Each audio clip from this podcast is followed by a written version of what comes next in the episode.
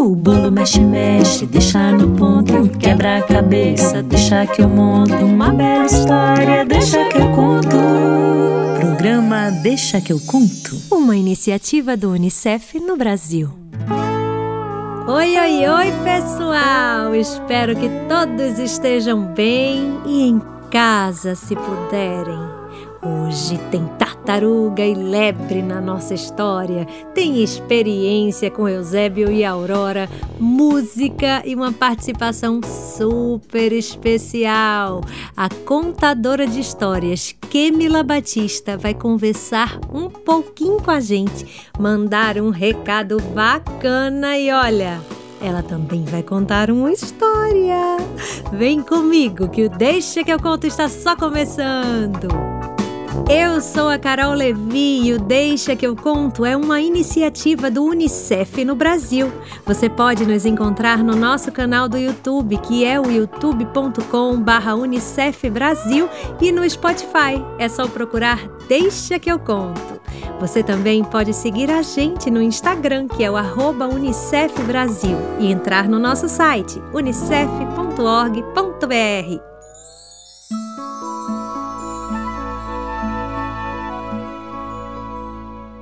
Chegou a hora de chamarmos a história. Todo mundo se prepara, aquece esses ombros, levanta do sofá, presta atenção e vamos comigo. É um, dois, três e já! História!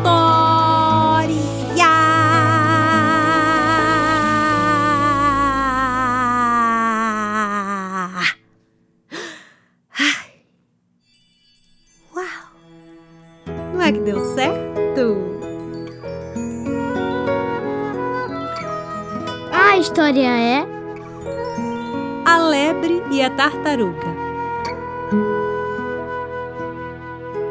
Havia um bosque onde morava uma lebre chamada Curupira. Uhum.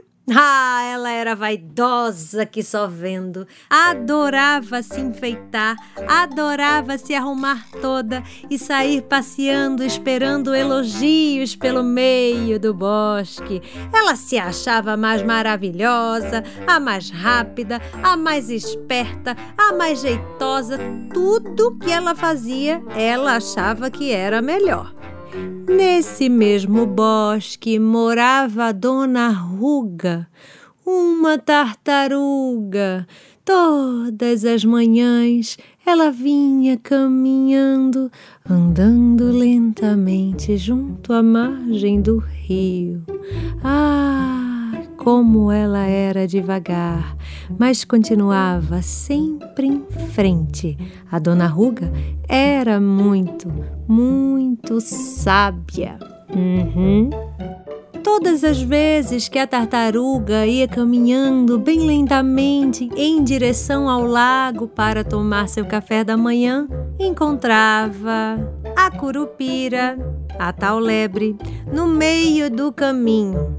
Além de ser extremamente convencida, Curupira, a lebre, adorava zombar da cara das pessoas. Hum, todas as vezes que ela via a tartaruga, começava a zombar da cara dela. Ai, meu Deus do céu, você parece que tem 250 anos. Anda mais rápido, que lentidão. Não tá vendo que isso é um atraso de vida? Mas Ruga, a tartaruga, fingia que nem via, não ligava para as apurrinhações de Curupira, a lebre, continuava andando em frente em direção ao lago para tomar seu café da manhã. Como eu bem disse, a lebre era muito vaidosa, adorava receber elogios e nesse dia havia muitos animais lá na lagoa tomando café junto com Ruga a tartaruga e Curupira, a lebre. Aí Curupira, querendo aparecer, inventou de zombar da tartaruga e provocá-la na frente de todos os animais. Ô, oh, vagarosa, dona Ruga! que tal você fazer uma aposta comigo? Vamos fazer uma competição? Amanhã de manhã nós nos encontraremos aqui para apostar uma corrida. Duvido que ela ganhe. Quem sabe você não ganha de mim, dona Ruga, a tartaruga. A tartaruga, muito sábia, já tinha visto muitas pessoas achando que sabiam demais, se atrapalhando e percebendo que sabiam era de menos.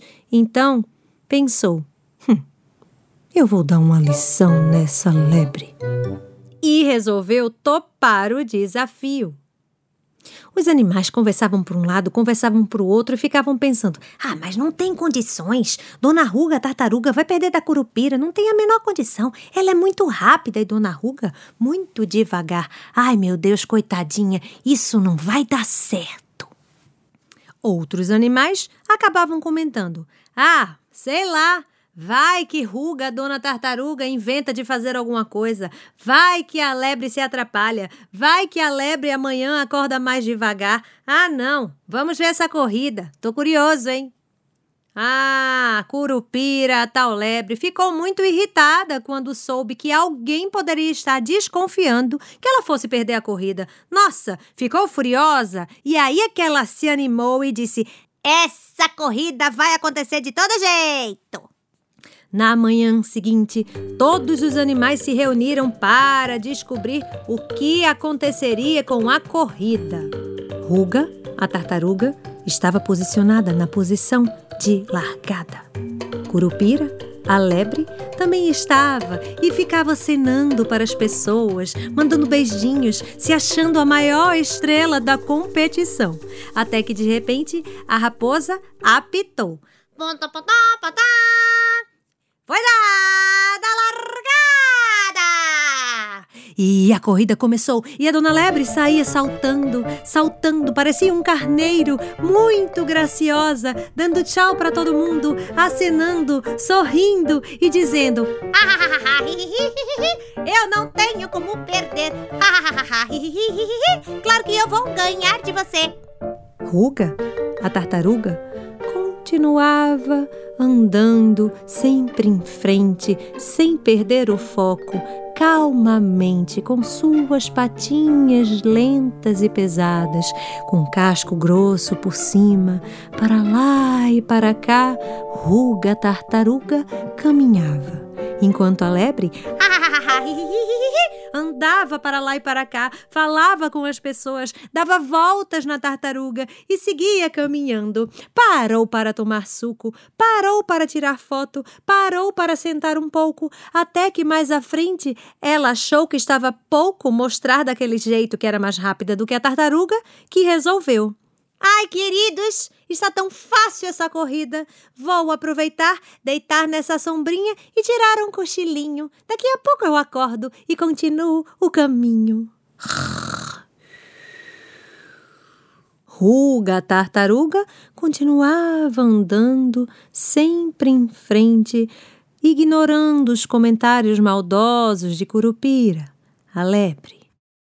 Acontece que ela perdeu a noção do tempo, acordou sobressaltada e percebeu que a tartaruga já estava muito perto da largada. Valei-me Deus! Preciso acelerar o passo! E ela começou a correr, correr, correr, correr, correr, correr naquela velocidade que as lebres sabem correr. Mas Ruga tartaruga já estava muito, muito perto da chegada. Depois que deu mais um passo, cruzou a linha de chegada, ficando em primeiro lugar e deixando Curupira, a lebre, com cara de tacho. Depois desse dia, a lebre abaixou suas orelhas, ficou toda envergonhada, colocou o rabo entre as pernas e fugiu para a sua toca. Vem cá brincar, chegou a hora com Eusébio e Aurora. Oi, pessoal!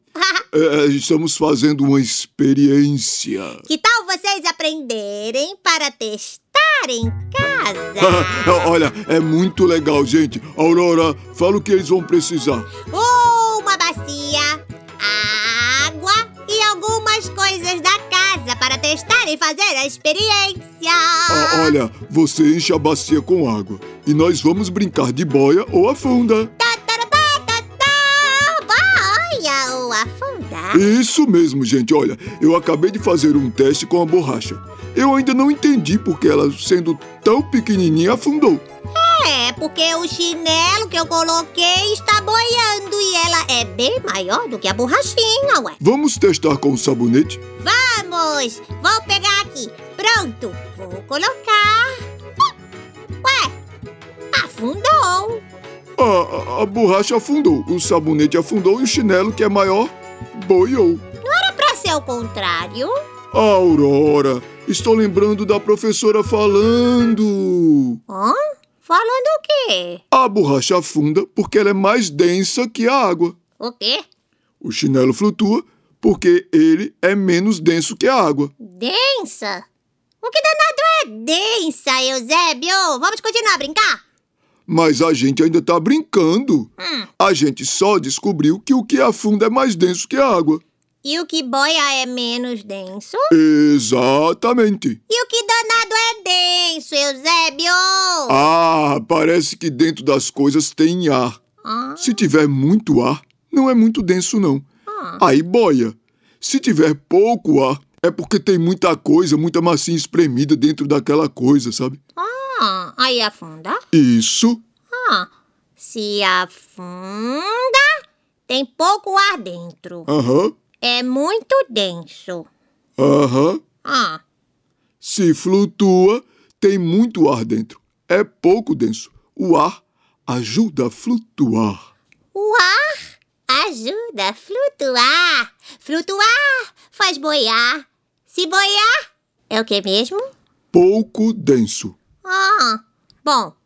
Então, a minha boneca Zuzu deve afundar rapidinho. Ela é enorme. Ah, vamos ver? Vou pegar a sua boneca Zuzu. Ela é grandona, com certeza vai afundar. Ué, boiou. Nossa! Então tem muito ar dentro da Zuzu. É, e ela é menos densa que a água, daí fica boiando, flutuando. Legal! Mais coisas lá dentro? Pessoal, faça essa experiência de boiar ou flutuar. É bem divertido. Pode pegar qualquer coisa. Se boiar, o que, que é?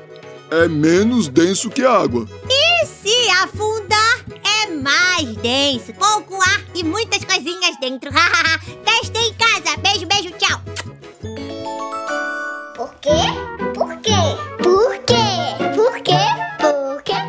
Kemila, muito obrigada por aceitar o meu convite para participar do nosso Deixa que eu conto. Primeiramente, eu quero muito que você diga para todo mundo quem é você e o que você faz. Oi, Carol. Oi, pessoal. Eu sou a Kemla e eu caço histórias. Vejam só que interessante. Sim, eu adoro caçar histórias, descobrir histórias incríveis e contar para todo mundo que deseja ouvir.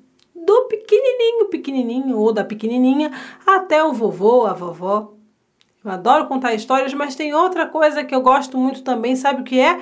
Eu gosto de escrever histórias. Sim, porque além das histórias que eu descubro caçando, que eu conheço e aprendo, tem as histórias que eu invento, que eu crio e uhum, escrevo.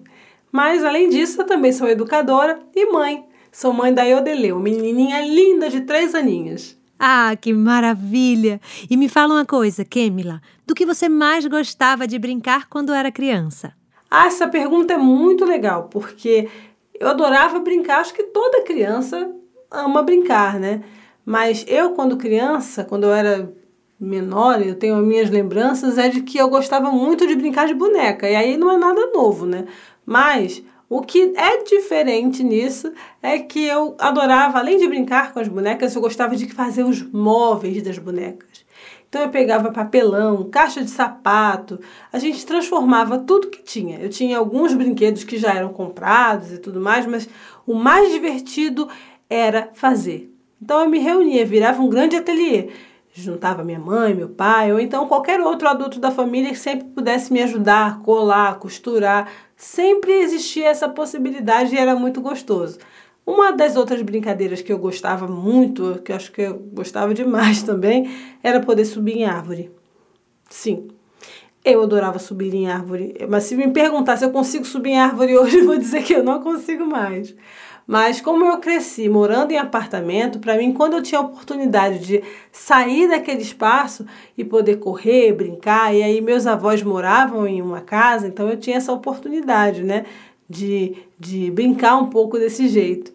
Então era subir em árvores e brincar de transformar e fazer as coisas e os objetos das minhas bonecas. Essas eram as minhas brincadeiras favoritas. Ah, bom, já que você também é uma contadora de histórias, você poderia contar uma história pra gente agora? Ah, Carol, que coisa boa! Então, já que eu caço muitas histórias e conto muitas delas, eu vou contar uma aqui que na verdade não é uma história da minha infância, mas é a história de duas crianças, na verdade de três, de três crianças incríveis. E olha, toda criança que eu conto essa história, que gosta de tambor, se encanta pela história do poder do tamborzinho de Ibeje. E essa história começa mais ou menos assim. Os mais velhos contam que um dia a morte resolveu levar antes da hora todas as pessoas de um povoado e, para isso, montou armadilhas terríveis. Aqueles que caíam nessas armadilhas, eles eram levados por Iku. Desesperados, homens e mulheres que viviam por ali não conseguiam deter Iku de forma alguma. Ele estava demais, era impossível. Todo dia alguém caía em uma de suas armadilhas. Daí eles resolveram perguntar ao grande sábio Orúmila sobre como é que era possível deter Iku. Orúmila consultou Ifá, o grande oráculo, o grande sábio, o grande sabedor, conhecedor dos nossos destinos, e ele disse que só os ibejes podem deter Iku. Muitos se assustavam com a resposta do sábio, afinal, afinal os ibejes, aqueles meninos eram filhos gêmeos de Oxum, aquelas crianças são terríveis, minha gente, que terror. Como é que aquelas crianças vão fazer isso? Não é possível. Pois é, eles não paravam de brincar.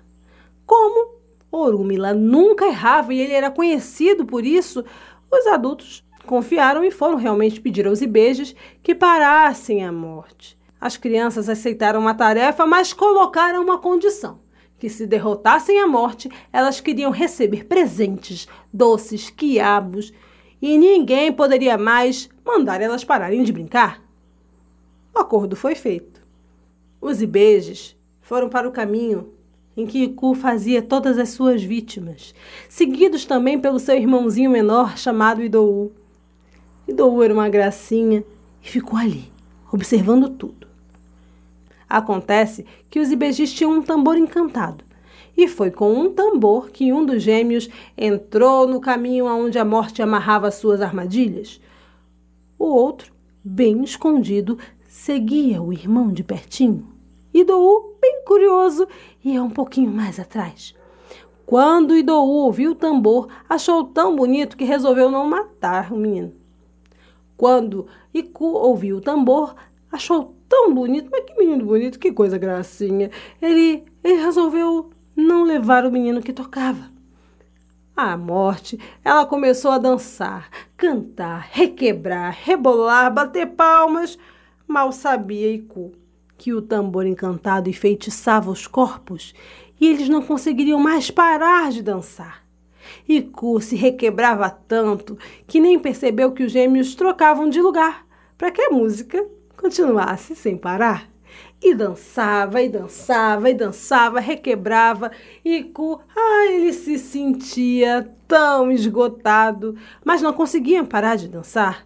Até que chegou um momento em que ele, muito cansado, ele implorou: Pai de tocar esse tambor, eu não aguento mais, por favor. Os ibejis então propuseram um acordo. Eles eram bons nos acordos. Se a morte retirasse todas as armadilhas do caminho, eles parariam de bater o tambor. Iku aceitou a proposta e jurou que só levaria alguém quando fosse realmente a hora.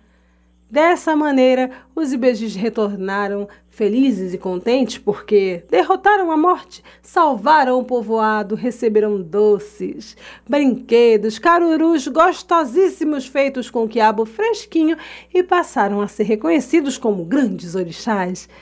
Ah, e para melhorar, eles deixaram um grande ensinamento para gente: que tambores encantados e crianças brincando são capazes de salvar o mundo. É assim que termina a história. Quem quiser, guarde na memória. Ah, Kemila, muito obrigada! Que tal você mandar um recado para os nossos ouvintes? Pode falar o que você quiser. Ah, que legal, Carol. Então, eu vou aproveitar aqui e dar o primeiro recado, na verdade, que é um grande convite, convidar todo mundo para conhecer o Caçando Histórias em todas as redes sociais, Facebook, Instagram, é, canal do YouTube onde eu conto várias histórias africanas e afro-brasileiras, como essa que eu contei agora para vocês, que é desse grande autor brasileiro que é o Joel Rufino dos Santos. Eu aproveito também agora nessa sessão de recadinhos para falar para vocês uma coisa que é bem importante, né? Eu acabei de contar uma história é, escrita por um grande autor negro brasileiro. E aí eu pergunto, quantas histórias de autores negros brasileiros, negros e negras do Brasil vocês conhecem? Será que a gente conhece muitas histórias? E aí, será que você conhece Odin, Zeus, Thor, Hum, Afrodite, eu acho que você já deve ter ouvido falar, mas você já ouviu falar de Xangô, Oxum, Iemanjá, Omolu, Oxalá, Oxóssi, Obá? Ainda não? Ah, olha, vou te falar que eles são deuses africanos, que na verdade também são grandes rainhas e reis, que têm histórias incríveis com grandes aventuras. Tá aí uma grande oportunidade para a gente poder aprender, conhecer mais sobre cultura, sobre diversidade, sobre natureza tão bom poder ouvir várias histórias de vários lugares, perceber e lembrar também que o Egito também é África, então as histórias dão essa grande oportunidade para gente. Quem sabe, desse jeito, ouvindo histórias muito legais, as crianças, a sua criança, até mesmo você que já é grande, mas ainda guarda a criança dentro de você, possa construir, crescer com novos hábitos, com um novo jeito, e aí você possa colaborar e construir um mundo muito melhor, sem racismo, sem essa bobeira gigantesca que é o racismo, essa grande violência que atrapalha e afasta as pessoas umas das outras. Então tá aí o meu convite e a minha, é a minha provocação para que você procure conhecer e ouvir mais histórias, contadores de histórias pretas e pretas e conviver com essas experiências tão encantadoras que as histórias nos oferecem. Um beijo para todo mundo. A gente se encontra. Um beijo, Carol, e até a próxima. Tchau, tchau. Ai, que maravilha! Kemila, muito obrigada pela sua participação. Foi maravilhoso. Uma beijoca para você.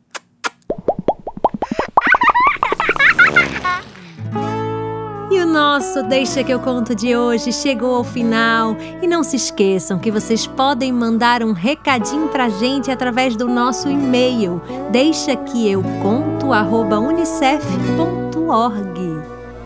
Eu sou a Carol Levi. O Deixa que eu conto é uma iniciativa do UNICEF no Brasil. Você pode nos encontrar no nosso canal do YouTube, que é o youtube.com/unicef Brasil, e no Spotify. É só procurar Deixa que eu conto. Você também pode seguir a gente no Instagram, que é o arroba Unicef Brasil, e entrar no nosso site unicef.org.br. A criação, pesquisa e produção do programa foram feitos por mim, Carol Levi. A direção musical por Carlinhos Borges e a edição por Bruno Lins. A iniciativa Deixa que eu conto do Unicef no Brasil está alinhada à Base Nacional Comum Curricular na etapa da educação infantil. Este programa contemplou os direitos de aprendizagem, brincar, participar e explorar e os campos de experiências escuta, fala, pensamento e imaginação, espaço, tempos, quantidades, relações e transformações e corpos, gestos e movimentos. Beijo, beijo, beijo em todo mundo e até a próxima! O bolo mexe, mexe, deixa no ponto, quebra a cabeça, deixa que eu monto uma bela história, deixa que eu conto. Programa Deixa que eu conto. Uma iniciativa do Unicef no Brasil.